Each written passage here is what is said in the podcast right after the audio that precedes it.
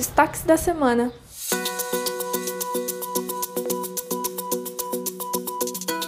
Fala pessoal, tudo bem? No ar, mais uma edição dos destaques da Semana Paulistana.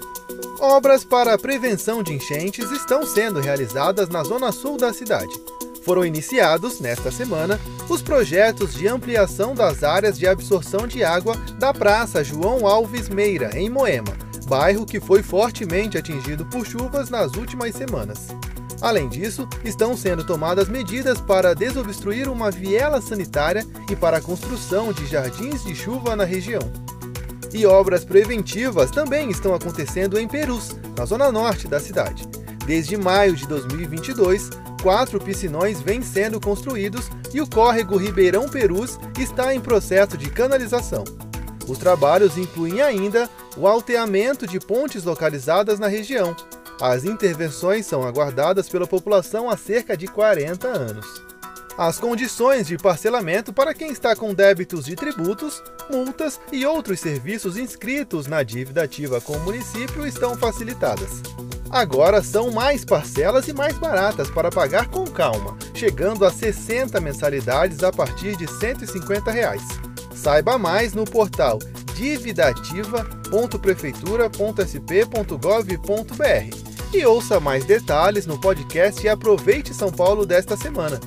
E foram divulgadas as novas datas das audiências públicas presenciais do projeto de lei orçamentária anual de 2024 quando a população poderá opinar sobre a destinação de verbas anuais para a manutenção dos equipamentos públicos e novos investimentos na cidade.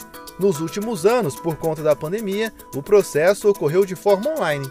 O período para participação popular vai de 3 de abril a 13 de maio nas 32 subprefeituras.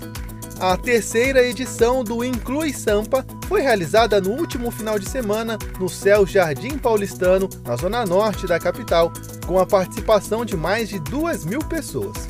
O objetivo do evento é reunir em um mesmo lugar serviços e orientações para os moradores da região, com foco na inclusão da pessoa com deficiência.